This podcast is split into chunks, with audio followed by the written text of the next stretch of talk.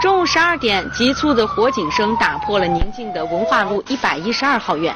消防官兵赶到现场时，从一百一十二号院的大门就可以看到，起火点位于院子里的低矮的一排自行车棚，浓浓的烟雾笼罩着上方。远看现场，并没有发现明火痕迹。我的天呐！你咋发现着火了？我不知道嘞，我江姐从院子，搁这从楼走到楼顶上，楼顶上我江姐上去那个婶子喊我。文化路一百一十二号院的车棚是单独承建，车棚的大小大概有十平方左右。这位阿姨说，她租的房东的车棚居住。为了能搞明白是什么引起的火灾，消防人员询问阿姨屋子里都放的什么。这一类里的面都有什么？除草剂，除草剂、农药。也不有两箱酒，两箱酒有有吃的油，有盖的油，真小的一个糖，咱旁边咱没有。细听一下，这阿姨屋子里放的生活用品也都是易燃物品。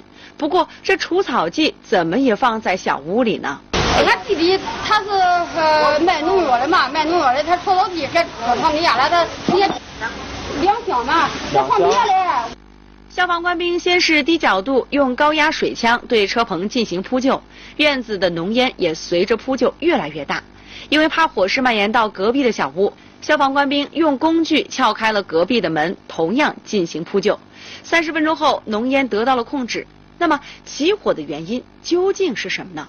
这这点火才不我你屋里开呢，那我有电呢。没有，那那电是从哪来？那是火是从哪来的？我都烦不知了。道。在扑火的过程中，消防官兵把车棚顶部的石棉瓦揭下来，又对屋子进行最后的扑救。这时，大家发现车棚着火似乎是从上而下蔓延的。上面的木头那着了，啊真，是上面的盖衣，亮着了啊，上面的衣裳，衣裳着了，哎这就还是上头着了，底下没着，底下没着还。是碰，估计是扔扔烟头了，上路上。